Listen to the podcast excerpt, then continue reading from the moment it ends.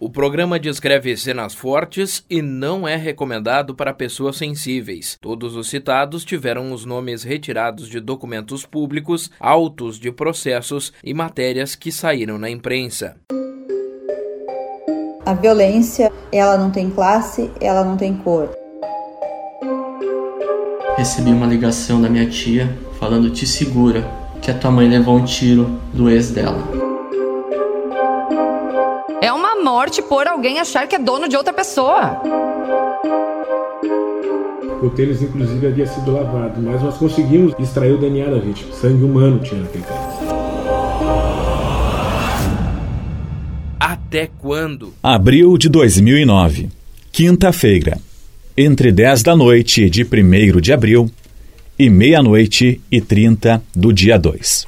Matagal, próximo à rodoviária. Santa Cruz do Sul. As informações apresentadas foram retiradas de documentos oficiais do Tribunal de Justiça do Rio Grande do Sul. Elas são de acesso público. Em 1 de abril, por volta das nove e meia da noite, Margarete sai de casa, no bairro Santo Inácio. Ela diz que vai dar uma volta breve e retorna para ver o jogo Brasil e Peru. Minutos antes, o ex-companheiro da vítima, Luciano Pereira da Luz, havia ligado para ela. As duas últimas ligações foram feitas às 10 e 11 e às 10 e 22. Logo depois, a vítima encontra o denunciado, que havia saído de Vera Cruz, onde estava residindo por conta do trabalho. O comissário Orlando Brito de Campos Júnior foi um dos agentes que participou do trabalho de investigação. Nós descobrimos que ela mantinha ou manteve com uma pessoa um relacionamento que teria se rompido a questão de alguns dias e havia, segundo uma, uma, uma informação que recebemos de uma testemunha, de que poderia haver um retorno dessa pessoa ao convívio desse indivíduo que na verdade depois se tornou acusado do crime.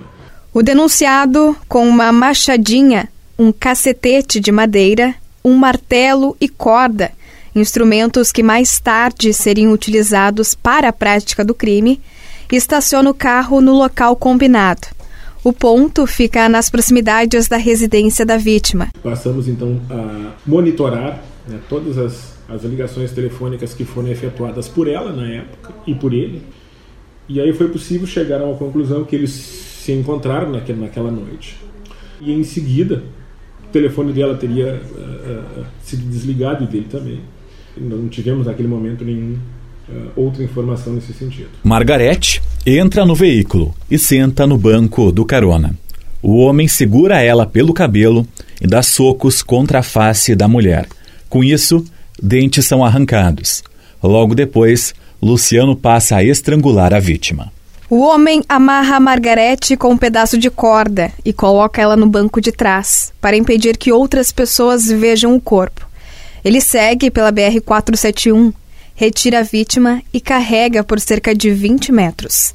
O corpo é colocado em um matagal, nas proximidades da rodoviária de Santa Cruz, com o objetivo de ocultar.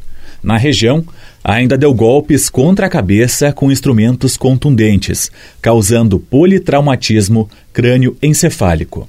O trauma crânio-neocefálico consiste em lesão física ao tecido cerebral que incapacita a função cerebral. As principais causas são acidentes automobilísticos, quedas, assaltos e agressões. O relato segue, e no episódio de hoje, a jornalista Kathleen Moirer é a voz por trás dos documentos oficiais. Então, sempre que a voz dela aparecer por aqui, se trata da leitura de algum texto que faz parte do processo. Após consumar o homicídio e ocultar o cadáver, o denunciado deixou o local munido dos instrumentos utilizados para a prática do delito de homicídio, assim como de posse da bolsa e dos calçados da vítima, ainda não apreendidos, com o fim de simular a ocorrência de um crime patrimonial. O corpo foi encontrado 19 dias depois em avançado estágio de decomposição, já que da rua não dava para ver qualquer coisa. Durante cumprimento de mandados, foram apreendidos recortes de noticiários falando sobre o crime na casa dele. Um par de tênis foi encontrado em Cachoeira do Sul. Ele não chegou a botar no lixo, mas ele deixou propositalmente num outro lugar para que não fosse encontrado. Tá? O tênis, inclusive, havia sido lavado, mas nós conseguimos daquele, daquele tênis extrair, né, através do, do, do nosso Instituto Geral de Perícias, extrair o DNA da vítima. Sangue humano tinha naquele tênis. A prova pericial mostrou a presença de sangue humano nos tênis, no boné, na corda e nos assentos do carro. Por meio de exame de DNA, foi comprovado que o fragmento de unha coletado no interior do automóvel e o sangue encontrado no calçado apresentavam um perfil genético de Margarete. Para o comissário Orlando Brito de Campos Júnior, outra prova que pesou foi a localização do telefone. É importante essa análise também do aparelho telefônico dele que colocava ele no exato momento e no mesmo local em que a vítima estava também, a gente conseguiu provar que ele havia então atentado contra a vida da, da própria ex-namorada. Uma situação bastante né, grave, porque ela morreu com diversos traumas, principalmente de crânio, né? então ele bateu muito na cabeça dela. Um colega de trabalho de Luciano disse que no dia do fato ele saiu por volta das 8 da noite e retornou perto da meia-noite ao dormitório. A testemunha falou que Luciano retirou um machado e um cacetete do carro, tendo lavado eles antes de dormir. A jornalista Kathleen Moirer, voz por trás dos documentos oficiais, volta ao episódio.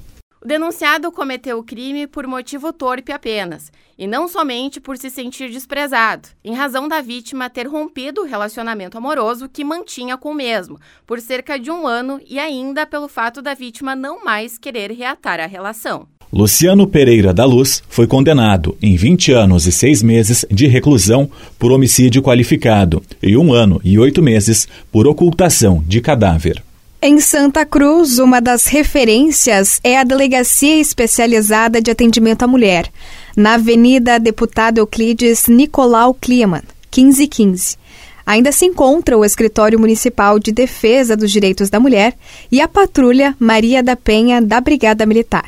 Um atendimento carinhoso, sigiloso, para que você venha sem medo para nós fazermos o registro de ocorrência, o pedido de medida protetiva quando necessário e o, nós temos encaminhamentos para a rede, então, que seria o CRAS, os CREAS, a psicologia da Unisc, o, o Centro Integrado de Segurança, que também podem vir sem medo, porque eu pego você pela mão, literalmente, e levo até a delegacia que fica no quarto andar.